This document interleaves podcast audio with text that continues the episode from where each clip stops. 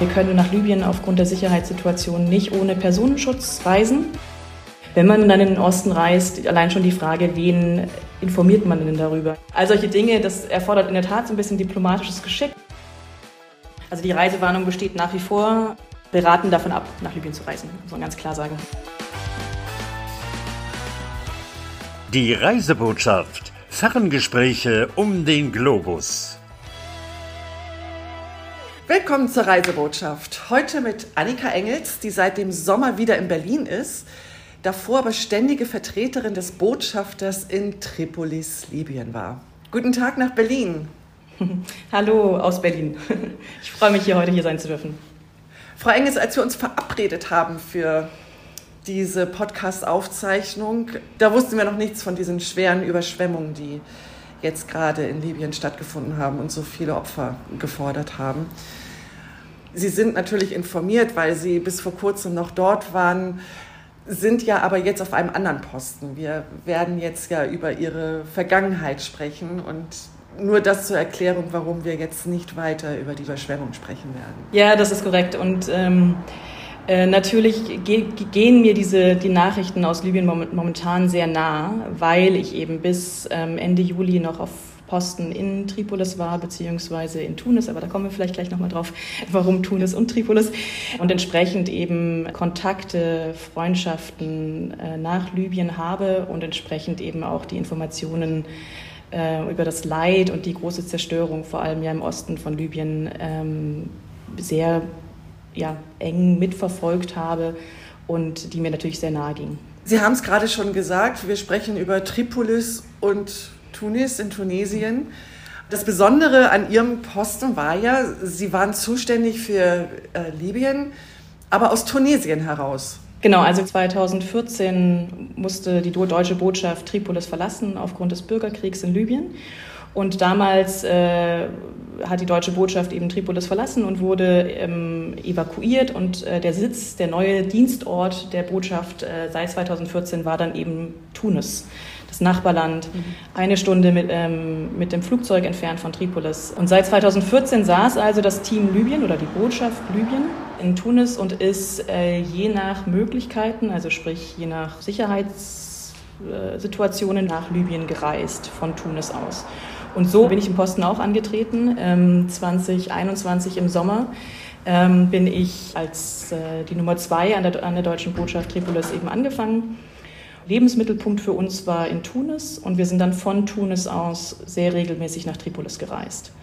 Und die Aufgabe für uns als Team war 2021 im Sommer tatsächlich die Botschaft Tripolis wirklich wieder aufzubauen, also wieder zu eröffnen ähm, und diesen Verstetigungsprozess ähm, eben voranzutreiben. Weil es sich schon weiter beruhigt hatte? Genau, also der Waffenstillstand ähm, hielt oder hält an nach wie vor. Oktober 2020 wurde der geschlossen nach der Offensive, der letzten Offensive sozusagen von Haftar, der aus dem Osten des Landes äh, die Hauptstadt angegriffen hat.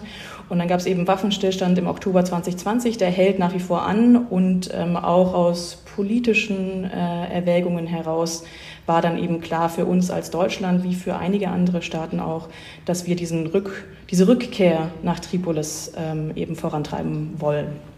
Und das haben wir auch geschafft, vielleicht einmal schon vorweg. Also wir haben zwei Jahre lang sozusagen hart daran gearbeitet und die Botschaft ist wieder eröffnet und die, die, die Kollegen, Kolleginnen, also das Nachfolgerteam seit Sommer, also seit August jetzt 2023, sind sozusagen richtig wieder zurück in Tripolis. Also Sie haben die ganze Vorarbeit geleistet, aber sind nicht mehr mitgezogen. genau, so kann man es so nennen. Also natürlich nicht nur ich persönlich, aber äh, genau, das ganze Team äh, ja. genau, hat da, darauf hingearbeitet, dass äh, das dann möglich war, seit August 2023. Wie war denn das in Tunis? Waren Sie dann im selben Gebäude wie die deutsche Botschaft in Tunesien? Genau, wir saßen im Erdgeschoss äh, der, der deutschen Botschaft Tunis und haben da sozusagen zusammengewirkt und hatten dann auch beispielsweise gemeinsame Runden oder haben an den, an den, an den Besprechungen teilweise dann auch teilgenommen, wenn es eine regionale Relevanz hatte oder eben eine Tunis, Tunesien-Relevanz, die dann auch für uns als Libyen-Team, aber ja in Tunesien lebend, ähm, irgendwie von, von, von Relevanz war. Sie waren also in Tunis und sind mhm. ähm, viel gereist. Wie oft sind Sie denn dann hin und her gereist? Ja, das ist eine gute Frage. Also es war unterschiedlich im ersten und im zweiten Jahr. Im ersten Jahr würde ich sagen so ein bis zweimal im Monat ungefähr. ähm, in unterschiedlicher Teamkonstellation. Also, sie, ähm, also wir haben geschaut, dass wir als Botschaft immer also mindestens einmal im Monat äh, für eine Woche oder auch zehn Tage in Libyen waren, ähm, wenn nicht sogar eher alle zwei, drei Wochen. Ähm, aber dann eben teilweise in einer unterschiedlichen Teamkonstellation, je nach thematischem Fokus. Dann war ich persönlich nicht bei jeder Reise dabei zum Beispiel. Also mhm. wir haben uns dann so ein bisschen aufgeteilt. Und ähm, dann im zweiten Jahr, ähm, da hatte sich schon insofern für die Verstetigung was geändert, als dass ähm, der, wir können nach Libyen aufgrund der Sicherheitssituation nicht ohne Personenschutz reisen. Ähm, und wir haben es dann geschafft, dass ähm, seit Herbst 2022 wir eben durch die deutsche Bundespolizei Personenschutz vor Ort haben, permanent vor Ort. Und äh, damit sozusagen konnten wir auch unsere Reise, äh, Reiseintensität anziehen und waren letzten Endes eben auch seit Oktober 2022 waren auch Diplomaten, Diplomatinnen immer präsent in Libyen. Mhm. Ähm, und das hat eben ein, das hat dann letzten Endes zur Folge gehabt, dass wir einen sehr ähm, ausgeklüngelten ähm, Reiseplan hatten im Team, äh, wo man sich ja vorstellen das kann, dass wenn immer jemand in Libyen ist, dass man ständig sozusagen reist ähm, und immer in unterschiedlichen Konstellationen. Und ähm, ich habe manchmal ein bisschen gespaßt ähm, oder mir Spaß gesagt, dass ich teilweise das Gefühl hatte, wir waren eher ähm, eine Reisekoordinierungsstelle als eine deutsche Botschaft, weil das einfach dann auch viele Ressourcen mit sich, nimmt, mit sich bringt. Allein die ähm, dann äh, Flugbuchung, die Organisation, wer wo reist, wer wann in welcher Teamkonstellation dann vor Ort ist, das ist immer wieder, ähm, ist dann ja entsprechend, ähm, also aufwendig einfach. Was haben Sie dann da vor Ort gemacht? Mein Portfolio ist zum einen Politik und Wirtschaft. Was man dann sozusagen klassischerweise so macht, ist äh, tatsächlich die politischen Gespräche entweder begleiten oder selbst führen. Als, ähm, als die Nummer zwei war ich ähm, teilweise mit dem Botschafter in Libyen und dann sozusagen in der Funktion als eher Begleitung und Note-Taker, wie es ja so schön äh, neudeutsch heißt, ähm, aber eben ähm, häufig dann auch, gerade im zweiten Jahr ähm, war ich häufig auch dann alleine, also ohne den Botschafter, also mit anderen Kollegen und Kolleginnen äh, in Libyen und dann entsprechend sozusagen zumindest de facto in charge, also vor Ort in charge, also chargé, wie es dann ja so schön heißt. Und dann durfte ich dann auch die Gespräche selber führen. Und welche Art von Gesprächen man dann da führt, ist natürlich zum einen mit, der, mit dem Gastland, also mit der Regierung, also der libyschen ähm, Regierung. Die, ähm, und ähm, also angefangen bei Premierminister, Präsident, Staatspräsident oder eben auch ähm, Kollegen, Kolleginnen im Außenministerium, unseren Counterparts ähm, oder eben auch im internationalen Kontext, also sprich ähm, andere, andere, Kollegen, Kolleginnen an anderen Botschaften oder auch mit der UN-Mission, äh, die es in Libyen ja gibt, äh, UNSMIL oder auch mit der EU-Delegation oder auch mit äh, zivilgesellschaftlichen Akteuren, Akteurinnen, ja, NGO-Vertreter, Vertreterinnen. Ähm, genau, also sehr breites Spektrum. Und letzten Endes die Überlegung ist ja immer, dass man versucht, äh, letzten Endes sich einen guten Einblick zu verschaffen in wie geht es dem Land äh, politisch, welche Herausforderungen stehen gerade an. Also das war sozusagen die Politikschiene, die Wirtschaftsschiene. Da ist es sozusagen meine Aufgabe gewesen, tatsächlich die Frage, die, die bilateralen Beziehungen äh, zwischen Deutschland und Libyen in wirtschaftlicher Hinsicht zu begleiten. Und das ist in Libyen nicht ganz so einfach, weil es zum einen nicht so viele äh, deutsche Unternehmen gibt. Welche Beziehung gibt es denn? Es ist, äh, also Libyen ist auf der einen Seite ein sehr reiches Land und auf der anderen Seite natürlich ein Land, das äh, sehr gelitten hat jetzt unter diesen ganzen ähm, Jahren des Bürgerkriegs. Auch die wirtschaftlichen Beziehungen haben letzten Endes unter, diesen, unter dieser politischen Instabilität gelitten in, in den letzten Jahren. Ähm, und dann ist immer so die Frage, wie kann man sozusagen einen Aufbau begleiten ähm, und gleichzeitig aber auch der, auf der libyschen Seite immer wieder deutlich machen, dass diese politische Instabilität, die ja auch weiter existiert, dass die eben nicht hilfreich ist für wirtschaftliche Investitionen beispielsweise. Ja. Ähm, und das ist so ein bisschen so eine Dilemmasituation. Die Libyer, Libyerinnen, die mit uns sprechen, die wollen gerne mehr Austausch, gerade mit Deutschland. Deutschland hat wirklich einen sehr, sehr guten Ruf in Libyen. Wir sind da sehr gern gesehener Gesprächspartner. Und ähm, ja, nicht, letzt, nicht zuletzt auch aufgrund sozusagen deutscher, auch technischer Expertise sind wir da ein sehr gern gesehener auch Wirtschaftspartner, also auch im, im, im Wirtschaftssektor. Aber ähm, gleichzeitig gibt es eben auch noch äh, Probleme aus der Vergangenheit, äh, wo dann letzten Endes äh, gerade im Privatsektor noch einige Zahlungen ausstehen seitens Libyen. Und entsprechend ist man dann natürlich auch im, Privat, im deutschen Privatsektor, aber auch in anderen Privatsektoren, ist man da einen Ticken vorsichtig, ähm, wenn, wenn es jetzt eben um den libyschen Markt geht. Ja. Und gleichzeitig hat, hat das Land aber verdammt viel Potenzial. Also ähm, ja. äh, gerade auch im Bereich erneuerbare Energien beispielsweise.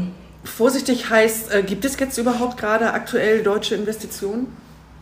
Ja, es gibt, es, es gibt deutsche Unternehmen, äh, die nach wie vor und auch durch die letzten Jahre mit Libyen in Kontakt waren, beziehungsweise in, in, in Geschäftsbeziehungen stehen. Ja, gibt es. Ja, Sie haben von der Instabilität gesprochen mhm. und ähm, was, es auch, was auch Ihre Arbeit nicht gerade einfach gemacht hat. Also wir sprechen jetzt von den zwei Regierungen, die es gibt, die im Osten und im Westen liegen. Die im Westen ist international anerkannt. Das wird dann auch die sein, mit der Sie hauptsächlich zu tun hatten, aber trotzdem ist man ja für das ganze Land zuständig. Wie suchen Sie Ihre Ansprechpartner? Wie können Sie in den einen Teil des Landes reisen, ohne den die andere Regierung zu verärgern oder schlechte Stimmung zu machen. Mhm. Da ist jetzt wirklich mal Diplomatie dann angesagt, oder? Wie machen Sie das?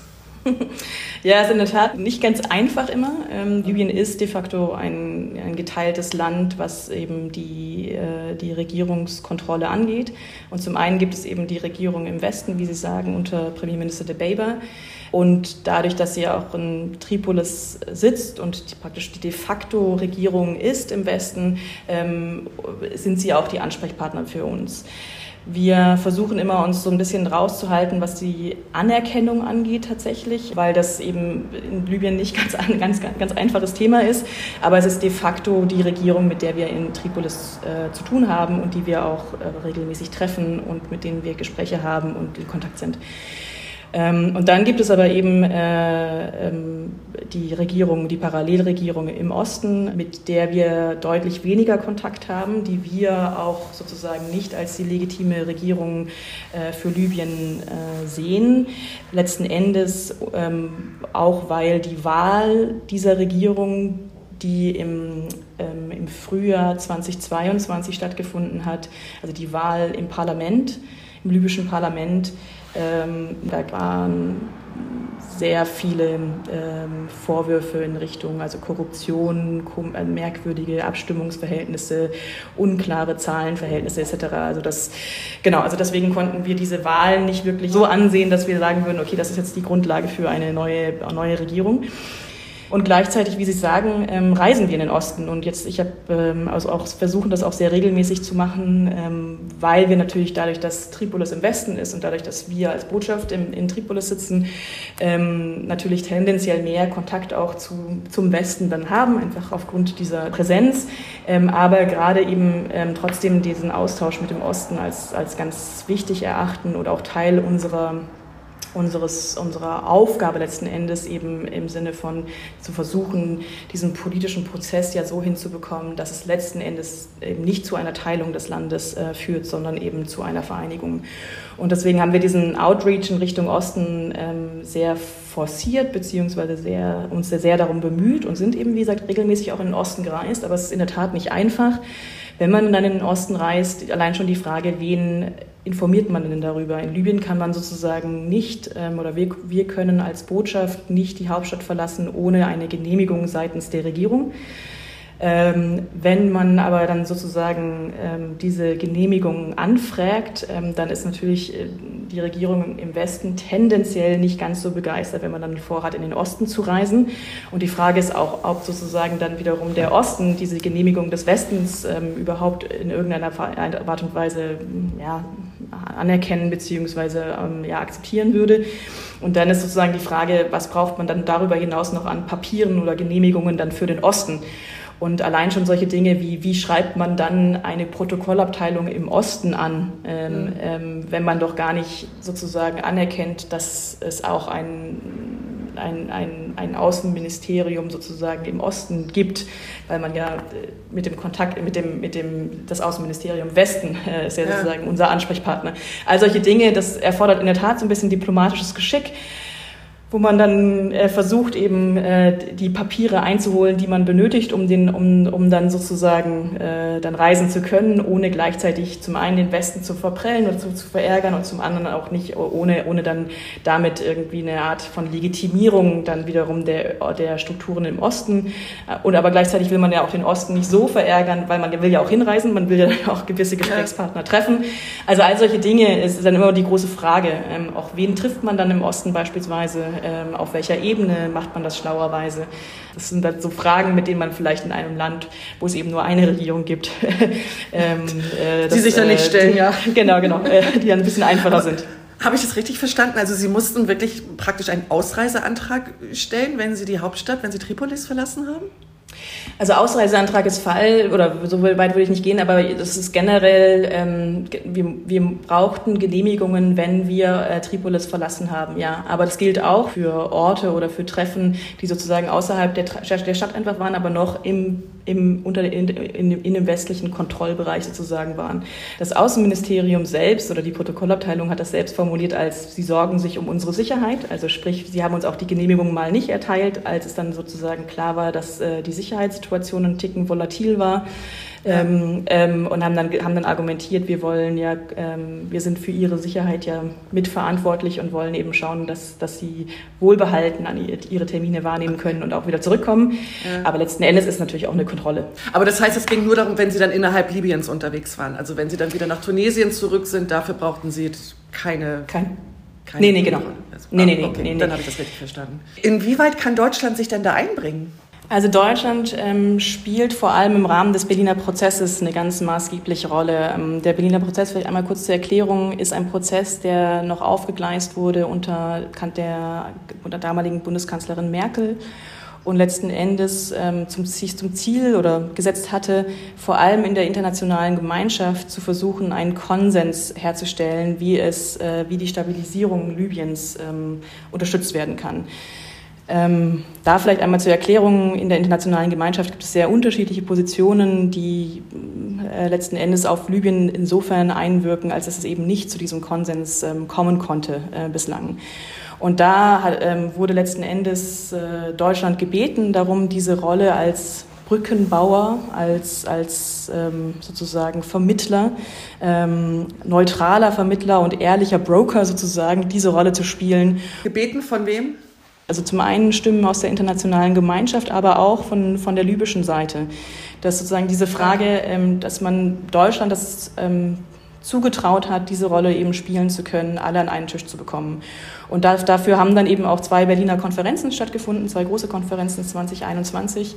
Und letzten Endes war die Überlegung ähm, oder sollte das eben dazu führen, dass äh, Wahlen stattfinden können in Libyen und damit eben eine neue legitimierte äh, Regierung äh, daraus entstehen würde. Das ist bislang nicht passiert. Also so, so, gesehen haben wir noch ein bisschen Arbeit vor uns, auch im Rahmen dieses Berliner Prozesses. Aber ähm, Deutschland ist da eben immer ein wichtiger Ansprechpartner ähm, und auch ein, ein sehr geschützter Brückenbauer letzten Endes ähm, in diesem Kontext. Aber es liegt noch ein bisschen Arbeit vor uns in dem Bereich. Da geht es dann um eine allgemeine Wahl, um eine, also für das komplette Land? Genau, also die Idee wäre sozusagen, ähm, also wir diskutieren immer über Parlaments- und Präsidentschaftswahlen im, für das gesamte Land, genau. Das wäre ja schön, wenn da mal ein bisschen Stabilität reinkäme. Das stimmt, in der Tat.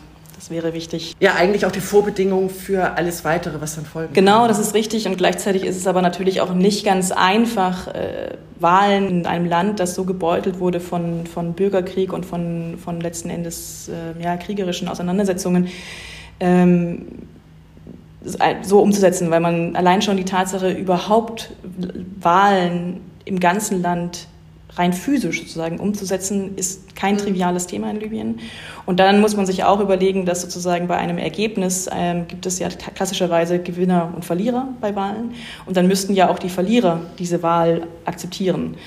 Und auch das ist ein Szenario, was viele sagen, dass ähm, nicht so einfach gesehen wird für Libyen. Ähm, also so dieser, dieser Ansatz, Winner takes, takes it all, ähm, takes all ja. macht es irgendwie schwierig. Ähm, zu einem Kompromiss äh, zu kommen und eben zu einer Situation, wo man sich dann vorstellen könnte, dass es tatsächlich mittel- oder auch langfristig zu einer Stabilität äh, führen kann. Und gleichzeitig sind wir davon überzeugt, dass es Wahlen braucht. Also ähm, es ist kein ganz einfaches Thema. ich würde jetzt gerne die Schnellantworterunde starten. Mhm. Sind Sie bereit? Ich bin bereit, danke. Welches Andenken haben Sie sich aus Libyen mitgebracht? Eine Pfauenfeder. Haben Sie ein lokales Lieblingsessen? Ja, die sogenannte libysche Schorba. Eine Suppe. Wo ist Ihr Lieblingsplatz in Tripolis? Ähm, auf der Terrasse des O2-Cafés. In welchen Ländern waren Sie schon auf Posten? In Brüssel, bei der NATO. Welches Land möchten Sie dann unbedingt noch kennenlernen? Japan. Welche Sprachen sprechen Sie? Arbeiten kann ich in Englisch und Französisch und darüber hinaus sprechen noch ein bisschen Italienisch und Spanisch. Und Arabisch habe ich natürlich jetzt auch gelernt. So lala. Haben Sie ein Motto, das Ihnen in schwierigen Situationen hilft? Ja, ähm, vor allem auch in Libyen immer wieder Thema war, dass mein Motto wäre, let's cross the bridge when we get there. Die Pfauenfeder hätte ich gerne näher erklärt. Ist die selbst gerupft? nee, genau, selbst gerupft nicht. Ähm, ich glaube, Pfauen äh, verlieren, ich weiß nicht wie häufig im Jahr, aber in irgend, zu irgendeinem Zeitpunkt verlieren Pfauen ihre Federn. Und äh, die Pfauenfeder ist ein Andenken vor allem, weil wir, die deutsche Botschaft ist im sogenannten Peacock Compound untergebracht in Tripolis. Und der Peacock Compound heißt auch Peacock Compound, weil eben ungefähr, ich glaube, 300, 400 Pfauen auf diesem ähm, Compound frei äh, sich bewegen und ähm, genau. Und äh, das, das heißt, man kommt gar nicht drum, um, drum rum, äh, mal irgendwann eine Pfauenfeder auf dem, auf dem Weg oder ähm, auf der Wiese zu sehen und dann mitnehmen zu können. Und ich habe tatsächlich von den äh, Lokalbeschäftigten des Compounds habe ich dann zum Abschied einen ganzen Strauß äh, Pfauenfedern bekommen und das fand ich sehr schön.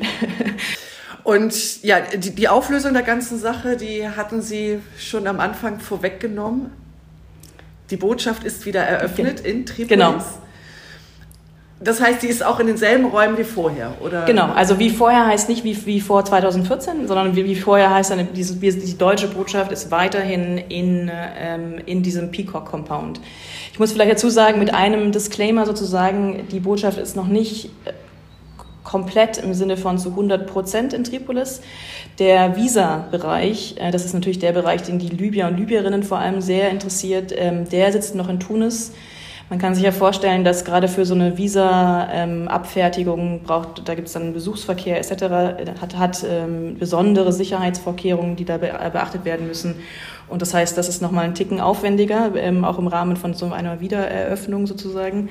Ähm, ist natürlich eine Bitte immer wieder von den Libyern und Libyerinnen hervorgebracht, dass wir doch bitte die, die Visa Stelle wieder zurück nach Libyen holen sollen. Momentan muss man sagen, vielleicht einmal als Erklärung, als Libyer oder Libyerin, wer, wer momentan ein, ein Visum möchte, muss dafür nach Tunesien reisen ähm, und dann einen Termin haben. Und meistens ist ja nicht mit einem Termin gemacht, sondern man muss dann einmal den Pass abgeben oder den Antrag stellen etc. und dann nochmal wiederkommen. Das heißt, es ist ein ziemlich aufwendiges Prozedere äh, für jemanden, äh, der von der deutschen Botschaft ein Visum haben möchte. Insofern sehr verständlich, dass ja. die Libyer und Libyerinnen gerne möchten, dass das wieder in Tripolis machbar ist. Auch wenn es jetzt die Botschaft geht, es gibt immer noch eine Reisewarnung, richtig? Korrekt, genau. Also die Reisewarnung besteht nach wie vor. Wir raten davon ab, nach Libyen zu reisen, muss man ganz klar sagen. Ähm, es ist ein tolles Land und ich hoffe sehr, dass sich die politische Situation und auch die Sicherheitssituation weiter stabilisiert und dass es ähm, in in äh, ähm, hoffentlich nicht allzu weiter Zukunft tatsächlich möglich sein wird, ähm, wieder als Tourist, Touristin nach Libyen zu reisen. Aber momentan ähm, ist das in der Form nicht möglich und ra raten wir wirklich auch davon ab. Und jetzt für Sie zurück in Berlin, schweifen die Gedanken noch, noch öfters ab? ja, in der Tat. Also ähm, auf der einen Seite ist natürlich ähm, das Leben in Berlin ein sehr anderes als vor allem das in Tripolis. Also auch aufgrund ähm, allein schon der Tatsache, dass man sich frei bewegen kann, aber eben auch wieder in Europa, in einer europäischen Großstadt zu leben, es ist sehr anderes als in Tripolis, aber auch was als, als sehr anderes als in Tunis. Aber ähm, ja, ich denke noch viel an die Zeit in Tripolis. Ähm, gerade gestern hatte ich auch wieder Kontakt mit dem aktuellen Team oder auch mit unseren Lokalbeschäftigten an der Botschaft ähm, ganz tollen Menschen, ähm, die da wirklich seit Jahren auch uns treu geblieben sind, also der deutschen Botschaft, obwohl wir nicht vor Ort waren und wirklich ganz herausragende Arbeit machen. Ich denke häufig noch zurück ähm, und gleichzeitig war es dann auch in Ordnung, dass es nach zwei Jahren ähm, intensiver Reise, Pendelei, ja vor allem zwischen Tunis und Tripolis, mhm ein Ende nahm. Aber ähm, ist ja auch anstrengend auf Dauer, oder? Ja, das ist tatsächlich. Ich wusste teilweise nicht mehr, wenn man mich gefragt hat, wo warst du letzte Woche in Tunis oder Tripolis, musste ich kurz nachdenken. Ähm, und auch, ähm, also das zeigt einfach, wie häufig wir unterwegs waren. Ähm, wenn ich eine Sache wirklich gelernt habe in den letzten zwei Jahren, das ist Kofferpacken. Also wir haben ständig Koffer gepackt, eingepackt und wieder ausgepackt. Und äh, nein, ich habe hoffentlich noch mehr gelernt, aber ähm, trotzdem das, das auch. Das ist wirklich nicht zu unterschätzen. Also auch man für eine kurze Zeit kann man sich das ja vielleicht vorstellen, so eine, so eine, so eine intensive Reisependelei, aber über zwei Jahre, das zehrt schon. Das hat man auch am gesamten ja. Team gemerkt. Äh, insofern auch deswegen ist es gut, dass es jetzt ein Ende genommen hat und dass die Kollegen und Kolleginnen jetzt seit August ähm, eben permanent präsent sind vor Ort. Jetzt haben Sie eine Aufgabe ohne Pendelei. Genau. Was machen Sie jetzt? Genau. Ich bin in der politischen Abteilung hier im Auswärtigen Amt und bin in dem Referat, ähm, das sich um die kümmert um die OSZE, also die Organisation für Sicherheit und Zusammenarbeit in Europa. Ähm, mhm. Genau, und äh, tatsächlich ganz ohne Libyen-Bezug oder auch äh, keinen Nordafrika-Bezug, sondern ich kümmere mich regional eher um Zentralasien und den Südkaukasus ähm, und thematisch um Wirtschaft und Umwelt. Also ähm, sozusagen wieder, wieder was Neues, wieder weg. Äh. Das ist ja was ganz anderes, das sind ja ganz andere Themen. Ja, in der Tat. Also es ist ganz anderes. Also es ist ja gerade auch das Schöne am Auswärtigen Amt, dass wir sozusagen alle paar Jahre äh, wieder mit ganz neuen Dingen ähm, ja, konfrontiert sind, beziehungsweise uns ganz, um ganz neue Dinge kümmern können. Ich kann ein bisschen anknüpfen. Ich war vor der NATO, äh, sorry, ich war der NATO, vor Tripolis äh, war ich bei der NATO, also bei der deutschen Vertretung bei der NATO. Und ähm, da merke ich doch, dass es durchaus die ein oder andere Ähnlichkeit gibt, was es multilaterale Arbeiten angeht. Also es war ja auch eine multilaterale Organisation ähm, und da sind solche so, so ein paar Verfahren, so Verfahren oder Mechanismen oder Instrumente sind dann doch sehr ähnlich. Ähm, auch wenn die OSZE natürlich eine andere Organisation ist ähm, ähm, und dann doch auch seine oder ihre eigen, eigenen Spezifika mitbringt. Aber ähm, genau, da kann ich trotzdem so ein bisschen anknüpfen. So, das heißt, Sie bleiben jetzt erstmal in Berlin. Mhm. Davon gehe ich momentan aus, genau, äh, dass ich für die nächsten Jahre erstmal jetzt hier in Berlin bin. Und dann, ja, wer weiß, ähm, genau, äh, wird es sehr voraussichtlich wieder, wieder ins Ausland gehen. Frau Engels, ich danke Ihnen vielmals für diesen Einblick, den Sie gegeben haben. Das war mal wieder so eine also eine ganz andere Geschichte. Vielen Dank für den Einblick. Sehr gerne, danke, dass ich hier sein durfte. Und auch euch da draußen vielen, vielen Dank fürs Zuhören. Ich hoffe, ihr seid beim nächsten Mal wieder dabei. Und bis dahin freue ich mich auch über Bewertungen und Sterne. Und wenn ihr wirklich sicher gehen wollt, dass ihr keine Folge verpasst, dann abonniert mich doch über Spotify, Google, Apple, was auch immer ihr so nutzt. Bis dahin, eure Frauke.